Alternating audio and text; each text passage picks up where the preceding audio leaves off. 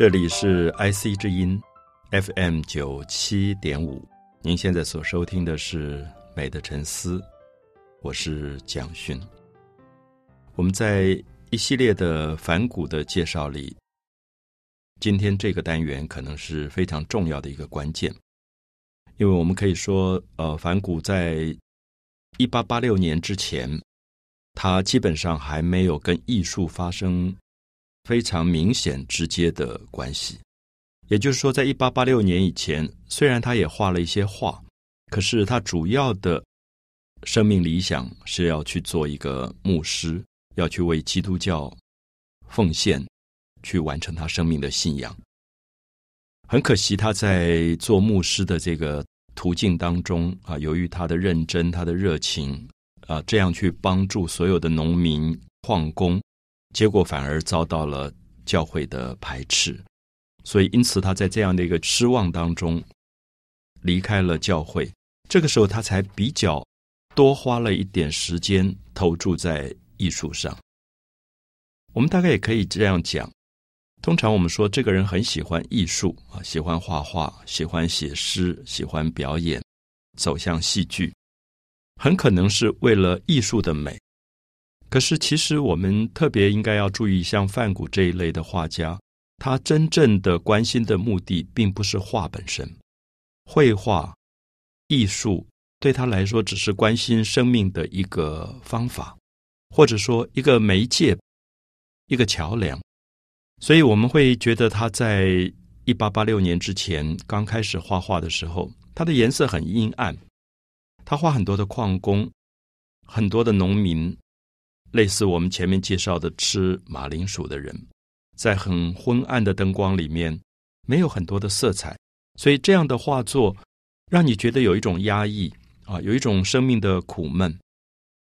可是这个时候，如果我们要问反骨说你为什么不画漂亮一点的画，我想反骨会回答我们说，他看到的人生并不漂亮，他看到的人生是非常破烂的。所有的人都穿得破破烂烂，然后晒得黑黑的，没有很多食物吃，所以干干瘦瘦的。一八八六年以前，他看到的生命现象都是辛苦的，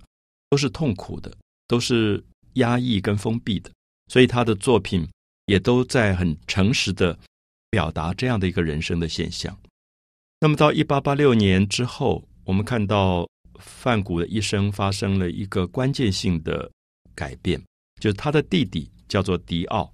这个弟弟跟范谷的感情非常的好，那么一路都在啊帮助这个哥哥。那这个时候，迪奥他就到了最大的艺术经纪公司啊，做这个艺术经纪公司在巴黎的一个分公司的负责人。那么因此，他弟弟在这边卖画卖的不错，那么在整个的商业行为上也有很多的收入，所以他就写信给范谷。啊，给他自己最关心的哥哥说：“你要不要来巴黎？那住在我这边，至少房租也省了。然后这边有很多的画家，因为迪奥是做这个绘画的经济买卖的，所以他就跟他哥哥说：你喜欢画画，你可以透过我的关系认识很多的画家，很多艺术家的朋友。因为反骨在这个之前一再的受打击啊，包括教会，包括呃生活周遭，几乎最后没有朋友了。”他变成一个很孤独的一个个人，所以这个弟弟觉得说，如果范谷到了巴黎的话，至少跟这些艺术家相处，应该多一点朋友，也会快乐起来。所以范谷就被这个弟弟迪奥说动了，那么他就啊打包了他的行李，就从北方荷兰就到了巴黎。好，我想荷兰到巴黎是从北方往南走，这里面有一个很重要的意义是，我们知道。欧洲的北边，比如说法国的北部，巴黎以北，跟巴黎的南部基本上是很不同的气温，很不同的呃，怎么说日照？我说的日照是说那个太阳的感觉很不一样。比如说我在巴黎的时候，我觉得每天都阴阴的，很少看到太阳，灰灰的。所以一到有太阳的时候，巴黎人就很兴奋，都会跑到塞纳河旁边去脱了衣服在那边晒太阳，因为他们。阳光的机会太少，可是如果你往里昂以南走，啊，就在法文那边叫当了米蒂，就是他们叫南部。那到了南方以后，你会发现，即使在冬天，都有一点阳光亮丽，就是所谓的普罗旺斯那个地方。所以，因此我们看到梵谷从荷兰往南走，其实有一点在追求阳光。因为如果我们今天生活在巴黎以北的比利时、荷兰，就是梵谷早期活动的区域，大部分是在荷兰跟比利时。可是他到了巴黎，生活在巴黎的时候，忽然他觉得他的世界亮起来了。那我觉得大家可以在看梵谷的书的时候，你翻一下，你会发现，你即使对梵谷很不了解，你只要翻他的画册，翻到那个画忽然亮起来，颜色很丰富，有很漂亮的蓝。很漂亮的明亮的黄色的时候，你看一下年代，大概就是一八八六、一八八七，就是他到巴黎了。所以我觉得一个环境对艺术家的影响，有时候是很难想象。比如说，我相信今天我们生活在台北的一个画家，可能跟生活在高雄或屏东的画家，他的画的色彩感也会不一样，因为日照的情况不同。色彩其实是因为光线。而发生的一个状况，比如说，在梵谷一八八六年到巴黎，他受到最明显的一个影响就是印象派的影响。印象派是在一八七四年出来的一个新的画派。那么，这个画派我们很熟悉的画家，像莫内、像雷诺瓦啊，比如最有名的就是莫内。莫内就是一生在追求阳光的，他告诉所有的人说：画画不要在房间里画，因为房间里面。室内的光是假的，意思是说，我们的灯光、我们的蜡烛光、我们的油灯的光是假的。可是，如果你到户外去，你用户外的光来画画，就是太阳的光。太阳的光是一直在变化的，然后太阳的光会使色彩达到一种饱和的程度。所以，因此我们就看到这样的一个理论，很明显的变成一个绘画视觉上的新的革命。啊，新的革命，所以印象派也叫做外光画派，户外的光的意思啊，外光画派。所以这些画家就有了一个习惯，就是背着画架，带着画布，走到阳光底下，在户外在画画。啊，我们接下来会探讨到梵谷后来都是在现场户外去写生风景，面对着一大片的麦田，亮丽的阳光去捕捉那个刹那之间的光。那么这个很明显。就是因为梵谷到了巴黎，受到了明显的印象派的影响，所以他的画风从荷兰的阴暗的忧郁的感觉，转换成法国的明亮喜悦。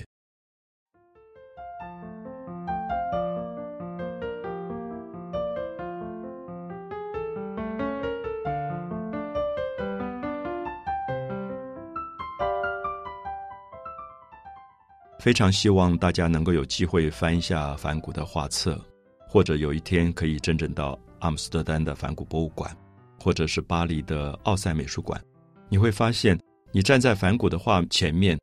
整个人会觉得有一种被阳光燃烧起来的感觉。梵谷是一个非常特别的画家，他在画里用强烈的色彩，使得阳光好像把温度留在画布上。我不知道这样一句话对一般朋友会不会有一点不容易理解？就是很多人觉得我看一张画，这个画里面有色彩，可是不应该有温度，因为如果我用手去摸这个画布，应该是没有温度的。可是我的意思说，一个画家可以把颜料调到全部是饱和的明度啊。我们知道色彩学里面一个叫彩度，一个叫明度。彩度是讲这个色彩的。频率，可是还有一个是明度，是光线跟色彩之间的关系。比如说，我想我们今天身上如果穿黄颜色，黄颜色是明度非常高的，啊，明度非常高。比如说，呃，紫色彩度很高，可是紫色的明度并不高啊，尤其是比较偏蓝的紫色的话，它的彩度高，可是明度不高。所以，如果我们今天用专业的名词讲彩度跟明度的话，明度代表一个心情上的某一种。亮丽的感觉，所以我想大家可能听过说什么情人的黄衬衫什么之类的，以前有很多这种老歌。为什么用黄色比喻爱情、比喻喜悦？为什么去见情人的时候要去穿黄颜色的衣服？因为黄色是明度最高的。我们也知道古代的皇帝是穿黄色衣服的，因为黄色它的明度最高，它最容易被看到，在很多的色彩里，黄色是亮起来的。所以很明显的看到，梵谷在一八八六年到巴黎以后，他的画里增加了非常多的高明度的黄色，而这个黄色其实是阳光的色彩，就是金黄、褐黄、明黄各种的黄，在他的画面甚至柠檬黄堆叠成一点一点亮丽的这个光线。那么，因此我们在看梵谷的画的时候，我们会觉得好像我们的瞳孔忽然被。这些大量的阳光冲进来，然后整个画面上全部亮起来。所以我相信，色彩常常在代表一个人的心情。有时候我们会注意一下你的同事或者你的朋友，你注意他今天忽然穿起黄衬衫，吹着口哨，你大概知道他今天心情很好，大概有什么事要发生。如果你去发现这个朋友最近这一阵子老是穿很阴郁的。颜色好像他的情绪就很低，所以色彩其实是跟情绪有关的一个状态。所以反骨的很明显，在一八八六年之后，颜色全部亮起来。那么这里面当然说明，一方面他到了巴黎，他的视觉感受到更多的阳光的明亮。可是还有一点是，反骨的心情改变了。反骨在这段时间住在巴黎的蒙马特，跟他弟弟迪奥住在一起。啊，我特别要介绍一下蒙马特，它是巴黎北边的一个区域。法文里面的蒙马特，蒙的意思就是山、山丘的意思。啊，我们讲的 mountain 这个字就是蒙跟拉丁的系统有关的。那马特是烈士，因为这个地方在过去发生战争以后死了很多的人，所以这个地方有一个很有名的白色的圣心教堂，在那个山顶上，是为了。据说是安慰所有的亡魂的，如果直接翻译就叫烈士山。那我们现在是用声音来翻译，就叫蒙马特。很多到法国去游玩的朋友，到巴黎观光的朋友，大概一定会被带到蒙马特去。然后你会发现，这个山丘的小丘陵上，现在还有一个画家村，很多的画家在那边帮人家画像啊，卖画。那为什么蒙马特会变成有这样的渊源？其实就是像梵谷这些画家。他们最早从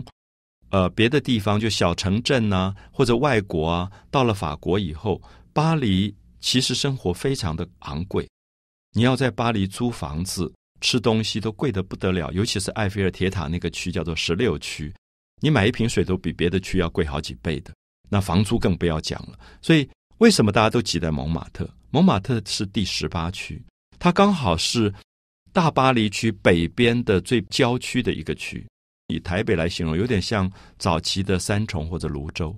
就是外地来打工的人，他可能会先在这种地方安顿，因为房租便宜，所以蒙马特就开始变成一个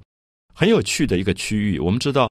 呃，比梵谷更晚一点，从西班牙来了一个穷小子，就是 Picasso，他就住在蒙马特，然后住在一个洗衣的工厂里面，所以现在那个地方也变成古迹了。所以我们就会发现，蒙马特出了很多大画家。可能很多朋友听过一个名称叫“红魔方”，就是摩兰护士。魔方就是那种有点像古代的用水力发电的磨面粉的工厂。那因为后来有电力了，所以就不用水力了，所以这种大空间就废掉。废掉以后，大家就把这个地方改成，其实早期是有点色情的那种跳康康舞的地方，有点像我们的牛肉场。然后这个罗特列克就帮这些跳脱衣舞的这些女孩子画看板，所以他其实并不是一个什么大家很看得起的高级画家。可是后来他们都成名了，所以蒙马特就变得很有名，大家就觉得这个地方有一点卧虎藏龙，就是来的时候都是穷小子，可是最后都成名了。然后画本来卖不出去，像梵谷本来都卖不出去，后来梵谷死了以后，一张画卖到十亿台币。那我那个时候认识很多台湾的学艺术的朋友。反正一到巴黎，先要去蒙马特混一混，因为觉得这个地方出了太多有名的画家，所以也许对学艺术的人来讲是一个鼓励吧，或者一个梦想，就说：“哎，我今天很穷没有关系，有一天我会跟梵谷一样，跟皮卡索一样，跟罗特列克一样，画卖的很贵。”所以蒙马特，我想从梵谷的年代到现在一百多年，它一直是巴黎最有艺术气息的一个区域。可这个区域大家绝对不要误会，它不是我们的新义计划区。它不是昂贵的区，它反而是有一点穷穷的、破破烂烂的，里面很多的小偷啊、扒手啊、吉普赛人啊、流浪汉啊、妓女啊，都在这个区。街头上很多活泼的生命现象，所以我一直感觉到，画家到了新义计划区其实是画不出什么画的，反而也许到三重、泸州，他会看到更多生命的面貌。所以蒙马特很活泼。那范古当时到了这个地区以后，他好快乐，因为范古在一八八六年以后接触的人不是农民就是矿工，都是生活很苦的人。可是忽然到了蒙马特，我们知道蒙马特即使流浪汉都蛮可爱的。蒙马特的流浪汉，我形容一下，就是每天去要一瓶红酒，要一点面包，就坐在路边吃东西。他们就是不工作的，可是他们就是。认为说生活这样蛮好的，反正人家给他一点剩的面包，给他一点剩的红酒，他就有酒喝，有面包吃。所以反谷忽然觉得，哎，这些人好像穷，可是穷的蛮快乐。特别要强调，他跟工人的穷不一样，他跟农民的穷不一样，他还是有一点生活的活泼性的。所以反谷就受到他们的感染，整个画立刻明亮了起来。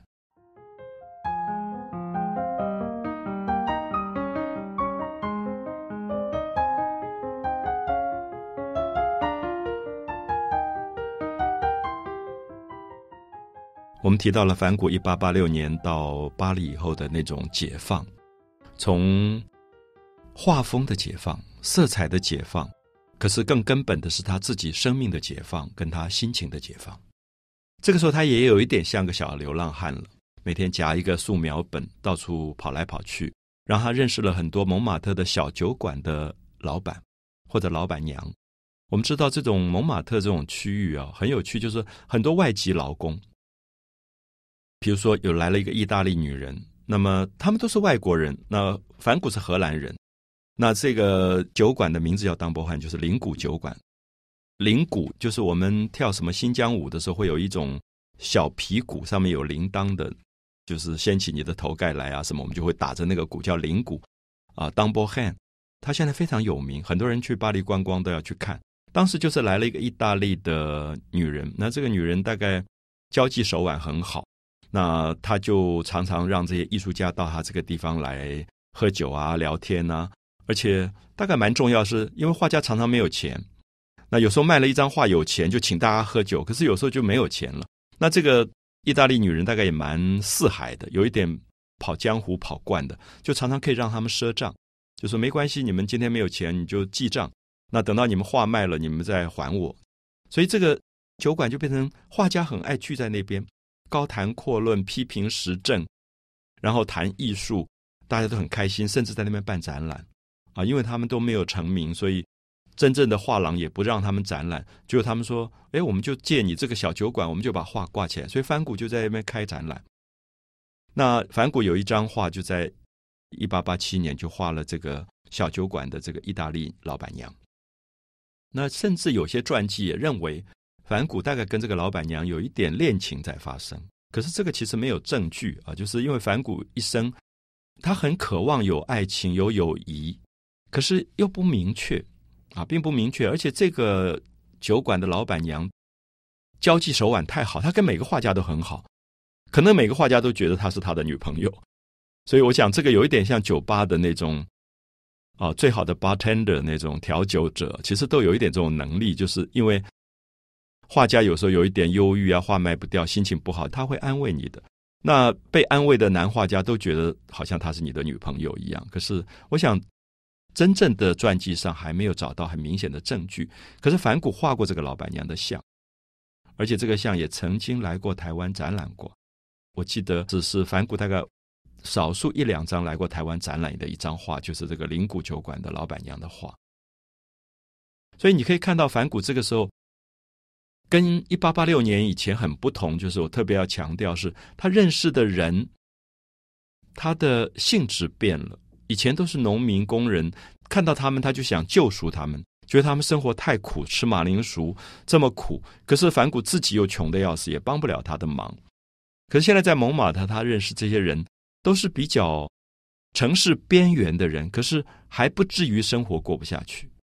啊，我的意思说，他们多多少少有一点像一个小资产者，开个小杂货铺啊，开个小酒馆，生活也都还过得去。所以我觉得这些人生活是比较喜悦的。巴黎的蒙马特有点像台湾的夜市，就是反谷忽然到了一个台湾的夜市，然后在夜市里面，啊，人跟人是很亲切的，很容易坐在一起吃一碗鹅阿米刷，然后就聊起天来了那种感觉。所以我觉得这个也说明了反谷这段时间非常的快乐，而且很明显他认识了好多画家。我们讲到罗特列克，罗特列克是法国南部的一个贵族家庭出身啊，爸爸是贵族，妈妈也是贵族，可是他爸爸妈妈是近亲通婚，所以他有一种软骨症，后来又从马上摔上来，他就变成侏儒，就是我们看到那个驼背，然后又有点鸡胸，然后个子一直长不高，大概就一百四十公分那样，所以他就很。自惭形秽吧，就觉得自己好像其貌不扬。那在那个贵族的上流社会里，老是觉得自己好像身份很低的感觉。所以最后他就流浪到了巴黎。然后到了巴黎以后，他就跟那些蒙马特的红魔方跳舞的女孩子，甚至色情行业的女孩子就混在一起，帮他们画像。那么梵谷就跟罗特列克变成很好的朋友，他也非常喜欢罗特列克的画。还有一个就是高更，我们知道高更更是一个奇怪的人。高更原来是股票市场里面一个炒股票的商人，然后他的太太是丹麦的一个很有钱的啤酒厂的一个老板的女儿。其实他是很富有的人家出身的，可是不晓得后来哪根筋不对，就是他忽然觉得那个有钱的生活很无聊。好，我想我们今天在台湾证券市场、股票市场的朋友大概不会觉得无聊，因为每天都很兴奋，就可以赚钱。可高更竟然赚了钱以后一点都不快乐，他觉得我赚这么多钱我在干嘛？最后他就不管他太太也不管孩子，他就跑去画画了。所以这一群人都在同一个画室。当时有一个叫 c o m o n 一个画家，不是很有名的画家，开了一个画室，就是有一个民间的绘画学校。罗特列克啊、高更啊、梵谷啊都在这里跟他学画，所以他们就变成了有一点像同学吧。其实我们知道画画的同学跟我们一般讲的学校的同学有一点不一样，因为他们画画就是哦，今天请了一个模特，然后我们就画一画，可能不高兴就不画了，然后大家就跑出去喝酒啊，跑到街上去玩啊，唱歌啊。其实艺术家就有一点浪漫啊，在巴黎到现在还是艺术家，还是这样的生活。所以范古他的爸爸是牧师，祖父是牧师，其实牧师的家庭是很压抑的。永远在念经的，永远觉得自己不能够太快乐，太快乐就违反了基督的信仰。可是反骨这个时候忽然快乐起来了，他忽然觉得生命里面有这么多好玩的事情。每一天大家都约着说：“哎，我们今天去哪里喝酒？我们今天去哪里画画？去户外写生。”啊，所以他们变成了一伙非常要好的朋友。所以我觉得这些东西都足以说明为什么反骨在。一八八六到一八八七的画忽然亮起来，所以我特别要强调说，这个亮起来不只是因为印象派色彩对他的影响，我觉得更重要是梵谷自己的心忽然打开来了。他忽然觉得这个世界对他来讲不再是一个痛苦的对象，这个世界充满了希望，充满了梦想，充满了各种的表现自我的可能。所以这个时候他的颜色才有了一个明亮，就像我们在心情好的那一天穿的那一件。黄衬衫一样。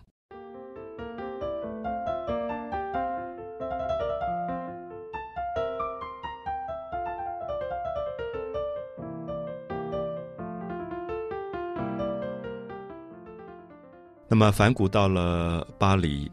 我们明显的看到他绘画里色彩的改变、笔触的改变。可是，梵谷是不是失去了他最早对社会里面底层的人的关心？是不是放弃了他所谓救赎的信仰呢？我想我们在这里可以再做一个分析。我特别借他这段时期画的一张重要的人物画来做介绍啊。这张画叫做《唐吉老爹》啊。那么唐吉老爹，如果大家看到这张画，他是一个穿着蓝色外衣的一个中年的男人，啊，长得并不怎么样特别，那头上戴了一个扁扁的一个帽子。然后他两个手握在胸前，然后就很规矩的坐在那边。那梵谷就画了他的一张像。那这张像很有趣的是，他的后面背景的部分墙上挂了很多日本的浮世绘的版画。啊，我们可以很清楚可以看到有两个日本的穿和服的女人，然后这个唐吉老爹的头顶帽子上面还有一个日本的富士山的风景。好，这张画我要跟大家解释，就是说为什么这张画里会有日本的版画？梵谷不是到了巴黎吗？可是我们要知道，说巴黎这个时候变成欧洲最大的一个大都会。如果是大都会，它一定有一个特性，就是它不是一个只强调本土的城市才叫做大都会。好，我们知道在西方的名字叫 metropolitan。比如说，纽约有一个美术馆叫 Metropolitan，我们翻译成大都会美术馆。那纽约是大都会，伦敦是大都会，巴黎是大都会。所以，凡是被叫做大都会的城市，基本上它的文化都不是单一的，它有很多外来的移民，它有很多外来的观光客，所以它的文化是多元的。所以，因此我们就看到，梵谷到了巴黎以后，发现，哎，怎么蒙马特的画家每一个人都收藏日本版画？因为他们会觉得，Japan 日本好遥远呢，这个国家到底是一个什么样的国家？他们不知道，可他们充满了好奇，充满了对日本的梦想，所以他们就把日本的版画就挂在自己的家里，我们叫做异乡情调。所以通常很多人就说，你到一个城市，你要观察这个城市是不是大都会，你就观察一般的人家里挂的某些画。如果这些画都是很本土的，那么表示这个城市还不是大都会，因为他强调我是一个接受多元文化的人，所以因此我有时候会觉得，可能在台湾我们还没有看到一个城市足够被称为大都会，我们基本上太强调太多的本土，所以我们没有一个国际的 vision，一个国际的视野。可是如果大家看唐吉老爹这张画，你可以看到一八八六年对于梵谷来讲，梵谷本来也是一个。荷兰画家，可是现在他到了巴黎，他并不是法国画家，他要变成国际画家了。梵谷今天是世界上最有名的画家，我们不会说他只是荷兰画家或者法国画家，因为在他的画里，他大量吸收了东方的元素。他很喜欢日本版画，他就把这个唐吉老爹，他要画这个模特，他说：“你坐在那边，那后面就挂的都是日本版画。”所以这张画我特别要解释，就说里面有很多梵谷刚刚到巴黎的异文化的因素在里面。接下来我就要介绍唐吉老爹是谁，为什么他的名字当 G 后面要加一个老爹？老爹法文叫 Beh，就是爸爸的意思。好，我们注意一下，这个唐吉很好玩，他是一个老革命党。我的意思是说，一八七一年，好，我们现在从梵谷到。巴黎一八八六年往前推，一八七一年的时候，就十五年前，巴黎发生过一次很重要的示威运动，叫做人民公社，就是工人跟农民上街头，就跟政府的军队打仗。我们在历史上叫做巴黎公社，就是马克思主义的信仰。这个巴黎公社，巴黎公社后来失败了，就是这个政府的军队拿着枪开枪，打死了很多的人。所以我们现在去巴黎，还看到有一个墙叫巴黎公社墙，就是当时有很多工人、农民在这边被枪杀。那这个唐吉老爹他自己是蛮有钱出身的，可是他很同情工人跟农民，他觉得工人跟农民本来就有资格上街头去抗议政府对他们的剥削，抗议政府经济政策的不当，所以唐吉老爹就参加了这个巴黎公社。我们知道，当时参加巴黎公社以后就被抓了，所以他就关到监牢里去。本来大概要判死罪的，或者判无期徒刑。可是唐吉老爹的家庭背景很好，我们知道，不止我们有官说，国外也有官说，就说你是立法委员的儿子，你是什么部长的儿子，你可以官说。那堂吉老爹认识一些议员，所以这议员就替他官说，他就从监狱放出来了。那放出来以后，这个堂吉老爹他对政府还是很不满。他就在蒙马特开了一个小文具店，卖油画颜料啊，卖画笔啊，卖画布。然后他自己很喜欢艺术，然后这个时候我们就看到高更啊、罗特列克啊、梵谷都跟他买画布、买画笔、买颜料。可是我们刚才讲过，这些画家很穷，常常付不起钱。这个唐吉老爹就常说没关系，因为他就是革命党，革命党就说有饭大家吃。所以他就把这些东西就给他们说可以赊账，可唐吉老爹的太太凶的要命。我们知道太太也很可怜，因为太太要负责那个柴米油盐酱醋茶，她就常常冲出来骂她丈夫说：“你在做生意，你到底在干嘛？你把这些东西给这些画家。”然后就骂反骨，所以反骨最恨的就是堂吉老爹的这个太太。所以这些是他传记里很有趣的东西。可是我要讲这个故事的原因是说，反骨忽然碰到了一群人，